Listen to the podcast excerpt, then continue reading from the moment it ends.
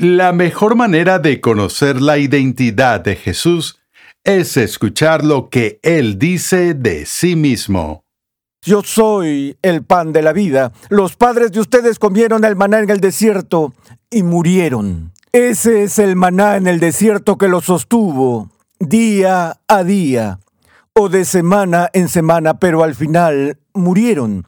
Este pan es diferente. Yo soy el pan vivo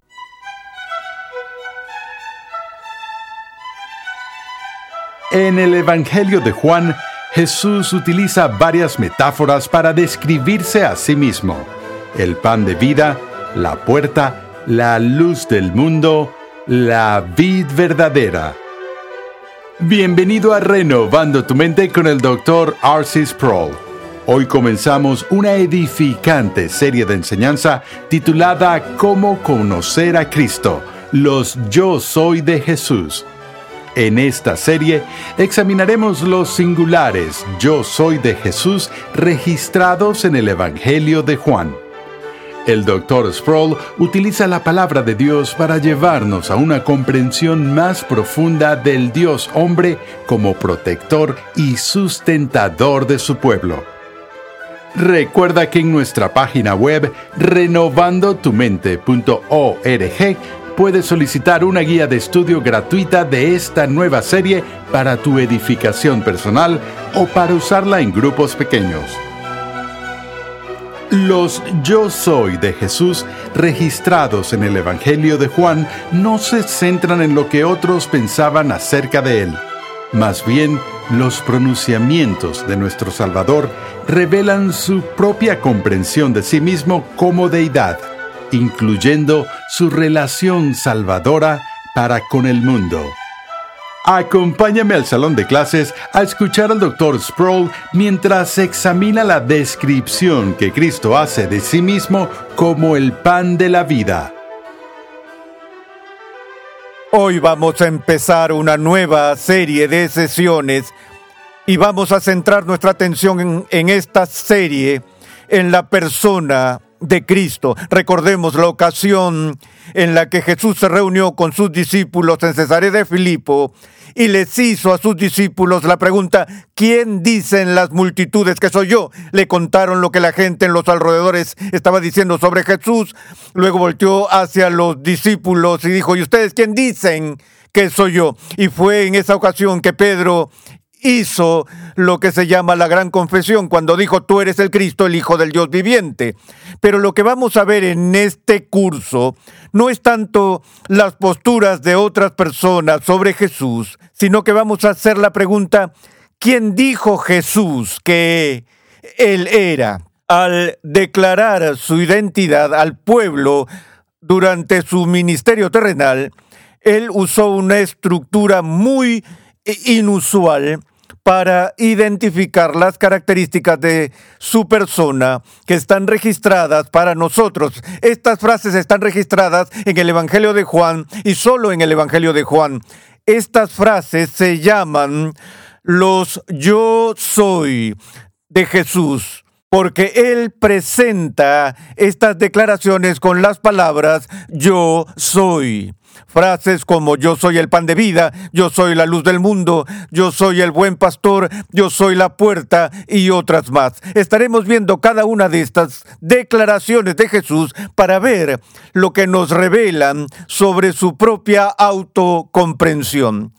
La primera que veremos hoy es la declaración Yo soy el pan de vida que se encuentra en el Evangelio de Juan capítulo 6. En el versículo 30 del capítulo 6 de Juan leemos estas palabras. Le dijeron entonces, ¿qué pues haces tú como señal para que veamos y te creamos?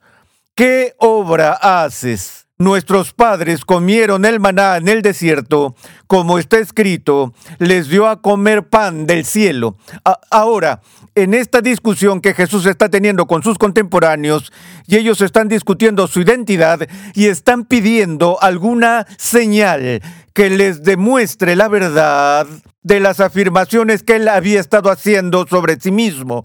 Ellos se remontan a las páginas del Antiguo Testamento, donde Dios manifestó su presencia con los hijos de Israel al proporcionarles comida para comer sobrenaturalmente. Fue el maná que Dios dio en el desierto y por eso están diciendo que Dios le dio una señal a la gente del pasado. Ahora, ¿qué señal nos vas a dar para indicar tu identidad? Es en el contexto de esa pregunta que Jesús responde diciendo, en verdad les digo que no es Moisés el que les ha dado el pan del cielo, sino que es mi Padre el que les da el verdadero pan del cielo, porque el pan de Dios es el que baja del cielo y da vida al mundo. Entonces dijeron, bueno Señor, danos este pan siempre. Jesús les dijo, yo soy el pan de la vida. El que viene a mí no tendrá hambre, y el que cree en mí nunca tendrá sed. Este es el primer yo soy en el que Jesús, en el contexto de esta discusión sobre el maná del cielo,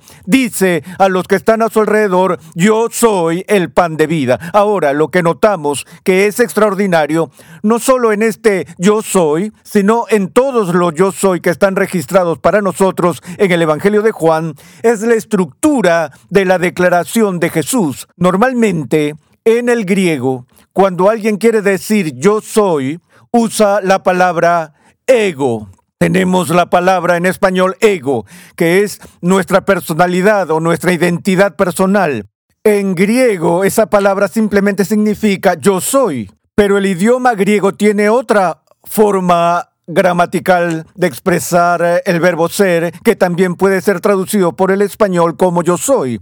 Esa es la palabra eimi. Otra vez en griego eimi significa yo soy. Lo extraño sobre esta declaración particular de Jesús es que Él no dice ego, el pan de vida, yo soy el pan de vida, ni Él dice mí, el pan de vida, yo soy el pan de vida, sino que Él pone estas dos palabras juntas diciendo ego mí, el pan de vida. Suena como una redundancia, suena como si Jesús estuviera tartamudeando porque literalmente lo que él está diciendo aquí es que yo soy, yo soy el pan de vida. De nuevo, lo más importante sobre esto es que esta estructura del verbo es extremadamente rara. Pero uno de los lugares más importantes donde lo encontramos también es en la Septuaginta, que es la traducción griega del Antiguo Testamento. En la traducción griega del Antiguo Testamento, cuando los traductores griegos llegaron al capítulo 3 del libro de Éxodo, donde Dios revela su nombre a Moisés en la zarza ardiente cuando dice, yo soy el que soy. La forma en la que esa extraña frase que Dios usa para revelarse se traduce en el griego es con esta precisa expresión, ego eimi. Así que hay una referencia apenas velada al nombre sagrado de Dios cuando Jesús se refiere a sí mismo con este lenguaje, ego eimi. Hay algo más sobre la gramática cuando esta estructura aparece. Si yo dijera, yo soy el pan de vida, eh, yo soy sería el sujeto o yo sería el sujeto y el pan de vida sería el predicado. Pero cuando esto ocurre en el idioma griego, eso se invierte. Así que en realidad la traducción literal sería, el pan de vida soy yo o yo soy. De modo que Él es el punto central de la afirmación en lugar del concepto de pan. De todas formas, estas declaraciones en el Evangelio de Juan han sido usadas históricamente para llamar la atención sobre las afirmaciones de deidad de Jesús, que Él conscientemente usa en un lenguaje que generalmente se asocia con pronunciamientos divinos. Por supuesto, eso no fue pasado por alto por sus contemporáneos. Ellos eran conscientes de eso, lo cual provocó tal hostilidad en muchas ocasiones cuando habló de esta manera.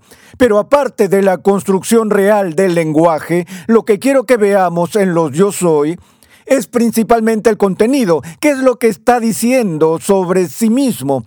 Y esto que él dice sobre sí mismo, ¿qué indica sobre su identidad. Así que volvamos al texto donde Jesús dijo, en primer lugar, que a sus contemporáneos, al referirse al maná del Antiguo Testamento, recuerda a sus oyentes que el maná en Israel no fue provisto por Moisés. Moisés fue el mediador del pacto del pueblo, él era el líder en el momento en que se les dio el maná, anunció la entrega del maná, pero no fue Moisés quien proporcionó el maná, fue Dios quien envió el maná. El maná no vino de la tierra, no vino de Moisés, vino de Dios, vino del cielo. Es crucial que Jesús se identifique a sí mismo con este mismo tipo de provisión que Dios había hecho en el Antiguo Testamento cuando dijo, Moisés no es el que les ha dado el pan del cielo, sino que es mi Padre el que les da el verdadero pan del cielo, porque el pan de Dios es el que baja del cielo y da vida al mundo. ¿Qué está diciendo? Él está hablando de su propio origen. Este es el punto crítico para nuestra comprensión de la autoconciencia de Jesús. Jesús no dice, oye, yo vengo de Belén o yo vengo de Nazaret. Más bien está diciendo, yo vengo del cielo. Yo soy el mismo que el Padre envió desde el cielo mismo. Yo soy el verdadero pan, el pan que da vida a todos los que participan de él. Otra vez, el Nuevo Testamento está muy interesado en la exaltación de Cristo después de su muerte y resurrección y en su entrada en su gloria. En el centro mismo de ese concepto de la exaltación de Cristo está su ascensión al cielo. La palabra ascensión no significa tan solo subir a alguna parte aunque hay momentos en que el verbo ascender solo significa subir. La gente ascendió a Jerusalén, subieron a Jerusalén, pero cuando el Nuevo Testamento habla de la ascensión de Jesús, no están hablando solo de un punto que está elevado al que Jesús va. Están hablando de que Él va a un lugar en particular por una razón particular, de modo que su ascensión es ir a la diestra del Padre, donde entonces Él tiene su coronación como el Rey de Reyes y como el Señor de Señores, y donde Él entra en el santuario celestial como nuestro gran sumo sacerdote. Es por eso que Jesús puede decir, nadie asciende al cielo. Cuando dice que nadie asciende al cielo, no está diciendo que su pueblo no lo seguirá en la resurrección. De hecho, a todos se nos promete que en algún momento subiremos al cielo en el momento de nuestra muerte. Entonces, cuando Jesús dijo que nadie asciende al cielo, no quiere decir que nadie más irá allí, quiere decir que nadie ascenderá en este sentido único en que Él asciende a ese lugar de autoridad cósmica. Pero cuando Él habla de la singularidad de su ascensión, ¿qué dice? Nadie asciende al cielo sino el que ha descendido del cielo. De modo que en la comprensión de Jesús, su ascensión está vinculada a su descenso previo. Cuando asciende al cielo, simplemente está regresando al lugar de donde vino en primer lugar. Por tanto, aquí en este discurso Jesús está llamando la atención sobre su origen celestial, que el lugar del cual ha venido es el cielo mismo. Así que continuemos entonces con nuestro análisis del texto. Cuando Él dice, el pan de Dios es el que baja del cielo y da vida al mundo, ellos dicen, Señor, danos siempre este pan. Él dijo, yo soy el pan de vida. El que viene a mí no tendrá hambre, y el que cree en mí nunca tendrá sed. Pero ya les dije que aunque me han visto, no creen. Todo lo que el Padre me da, vendrá a mí y al que viene a mí de ningún modo lo echaré fuera, porque he descendido del cielo no para hacer mi voluntad, sino la voluntad del que me envió. Y esta es la voluntad del que me envió, que de todo lo que él me ha dado yo no pierda nada, sino que lo resucite en el día final, porque esta es la voluntad de mi Padre, que todo aquel que ve al Hijo y cree en él, tenga vida eterna y yo mismo lo resucitaré en el día final. En este instante, los judíos empiezan a murmurar y dicen, eh, Él dijo, yo soy el pan que descendió del cielo. Dicen, ¿no es este Jesús el hijo de José cuyo padre y madre nosotros conocemos? ¿Cómo es que ahora dice, yo he descendido del cielo? Entonces Jesús responde y dice, no murmuren entre sí, nadie puede venir a mí si no lo trae el Padre que me envió, y yo lo resucitaré en el día final. Ahora, en la disputa histórica entre la teología agustiniana y la teología pelagiana, Juan capítulo 6 ha sido un punto central de la discusión con respecto a la dependencia del creyente de la gracia de Dios para la salvación. En otras palabras, el capítulo 6 de Juan en general y este pasaje en particular huele fuerte a la doctrina de la predestinación. Es interesante ver cuántos comentaristas, cuando llegan al capítulo 6 de Juan, bailan alrededor de este. Pero en el corazón de estas frases que Jesús usa aquí está la afirmación que él repite en su oración sumo sacerdotal de Juan 17 está el punto de que hay un cuerpo de personas que el Nuevo Testamento llama los elegidos, que el Padre da al Hijo. Y Jesús dice aquí que todo lo que el Padre le da a Él, hará qué cosa? Vendrá a Él porque Dios está decidido a que Cristo tenga una herencia. Volvamos a Isaías 53, donde escuchamos las declaraciones en el capítulo 53 de Isaías de que debido a la angustia de su alma, Él lo verá y quedará satisfecho. Y así Dios el Padre envía al Hijo al mundo como el pan de vida para dar vida a su pueblo, a aquellos a quienes el Padre le da a él. Cada una de esas personas que el Padre le da al Hijo, viene al Hijo. Todos los que vienen al Hijo, de ningún modo los echará fuera. Reciben su alimento de aquel a quien el Padre envió en su favor. Esto al igual que la declaración de sus orígenes, está provocando una discusión nada pequeña. Cuando Jesús dice en el versículo 43, no murmuren entre sí, Nadie puede venir a mí si no lo trae el Padre que me envió. Dos veces en el capítulo 6 de Juan, Jesús habla sobre la capacidad natural del hombre para responder a Jesús por su cuenta. Y en otra parte Jesús dice, nadie, ningún hombre, nadie puede venir a mí si no lo trae el Padre. Tenemos la suposición en nuestros días de que Jesús fue enviado al mundo por Dios como un Salvador potencial para todos.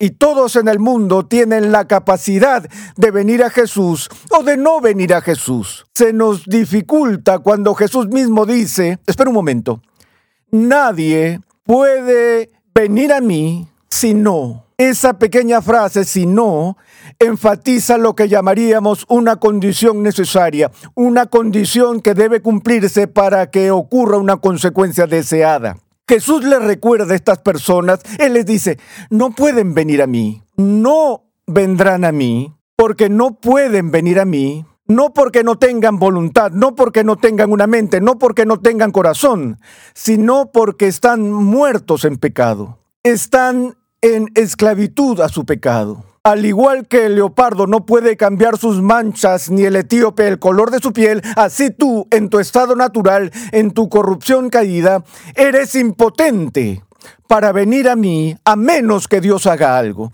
a menos que Dios te lo dé para que vengas, a menos que Dios te dé un regalo. Algunas personas dicen que eso es cierto, pero que Dios les da ese regalo a todos. Pero recuerden a Jesús diciendo que todo lo que el Padre le da a Él, viene a Él. Ahora, Él refuerza esto con la frase en esta parte del texto cuando dice, de nuevo les digo que nadie puede venir a mí si no lo trae el Padre. No puedo creer cuánto debate ha habido en la historia de la Iglesia sobre la importancia, el significado y la aplicación de la palabra que Jesús usó aquí, que es la palabra atraer. Siempre me ha fascinado que esa sea incluso la palabra en español que ha sido escogida en la mayoría de las traducciones porque la misma palabra se usa en otros lugares cuando las personas son encarceladas y que el diccionario teológico del Nuevo Testamento traduzca la palabra atraer como la palabra obligar. Cuando pienso en atraer, pienso en seducir, cortejar, ya saben, tratar de persuadir a la gente para que venga y podríamos interpretar esto diciendo que Jesús está diciendo que nadie puede venir a mí a menos que el Padre lo corteje, a menos que lo atraiga, a menos que lo persuada. Pero el verbo es mucho más fuerte que eso. El cortejo, si se quiere, el atraer que Dios hace es efectivo. Cuando Dios, el Espíritu Santo, atrae activamente a una persona a Jesús, esa persona viene a Jesús. Permítanme decirlo de nuevo, la persona que Dios, el Espíritu Santo, atrae a Jesús, viene a Jesús, no porque sea violado, no porque sea coaccionado, no porque sea arrastrado, pateando y gritando contra su voluntad, sino porque Dios, el Espíritu Santo, en ese acto de atracción efectiva, cambia el corazón de la persona. Cuando esa persona antes estaba ciega a las cosas de Dios, ahora las escamas de los ojos han sido removidas y lo que era desagradable para el alma ahora se muestra dulce, atractivo y algo que es totalmente deseable. Así que la atracción celestial de Dios es aquella por la cual Dios cambia la actitud o la disposición interna del alma de la persona para que cuando el Padre la traiga a su Hijo, vengan a su Hijo y comen este pan que les da esta vida espiritual que es para siempre. Nadie puede venir a mí si no lo trae el Padre que me envió y yo lo resucitaré en el día final. Escrito está en los profetas y todos serán enseñados por Dios. Todo el que ha oído y aprendido del Padre viene a mí. Todo lo que el Padre enseña, todo lo que el Padre abre, por así decirlo, viene a Jesús. No es que alguien haya visto al Padre, sino aquel que viene de Dios, él ha visto al Padre. En verdad les digo, el que cree tiene vida eterna. Otra vez, yo soy el pan de la vida. Los padres de ustedes comieron el maná en el desierto y murieron. Ese es el maná en el desierto que los sostuvo día a día o de semana en semana, pero al final murieron. Este pan es diferente. Este es el pan que desciende del cielo, para que el que coma de él no muera. Yo soy el pan vivo que descendió del cielo. Si alguien come de este pan, vivirá para siempre, y el pan que yo también daré por la vida del mundo es mi carne. A algunos les parece que esto obviamente está vinculado con la cena del Señor. No creo que fuera la intención en este momento, pero no se puede evitar establecer paralelismos de este discurso sobre el pan de vida con lo que Jesús enseña en el aposento alto, cuando dijo de su propio cuerpo, y cuando se refiere al pan, esto es mi cuerpo que por ustedes es dado, porque el pan del cielo da su carne como sacrificio por sus ovejas. Los que participan de este pan celestial, los que participan del pan de vida de Jesús mismo, tienen vida eterna. Así que, en resumen, Jesús está diciendo, yo soy un ser celestial, soy enviado por el Padre, vengo para nutrirte, para alimentarte, para darte la vida que es eterna.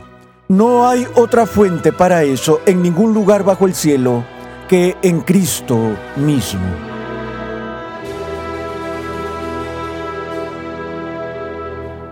En nuestra cultura post-cristiana, mucha gente no conoce la verdadera identidad de Cristo. Pero la mejor manera de saber realmente quién es Jesús es conocer lo que Él dice de sí mismo. Nos alegra que nos acompañes hoy en Renovando tu Mente al comenzar la serie del Dr. Arcis Sproul, Cómo conocer a Cristo, los Yo Soy de Jesús. En ocho mensajes examinamos el registro del apóstol Juan de estas poderosas metáforas que nuestro Salvador utiliza. Te invitamos a visitar nuestra página web renovandotumente.org, donde podrás solicitar gratuitamente la guía de estudio de esta nueva serie. La Biblia afirma que todo cambia cuando Dios abre nuestros ojos al resplandor de Cristo. En el siguiente episodio de Renovando tu Mente, R.C. Sproul enseña que Jesús vino a la tierra para hacer brillar la gloria de Dios en un mundo espiritualmente ciego. Escucha un avance de nuestro próximo programa. ¿No es interesante que en nuestro vocabulario popular, cuando alguien se convierte, usamos la expresión que han visto la luz?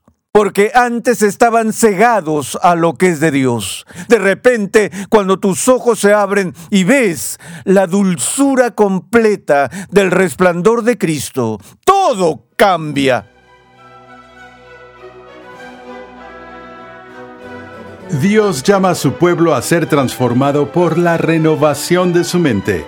Es por esta razón que transmitimos una enseñanza que expone las glorias de Dios reveladas en la Biblia en el contexto de la cultura, la filosofía, la apologética, la ética y la historia de la Iglesia. Te invitamos a escuchar nuestro siguiente episodio y a unirte a nuestra gran comunidad virtual en las redes sociales.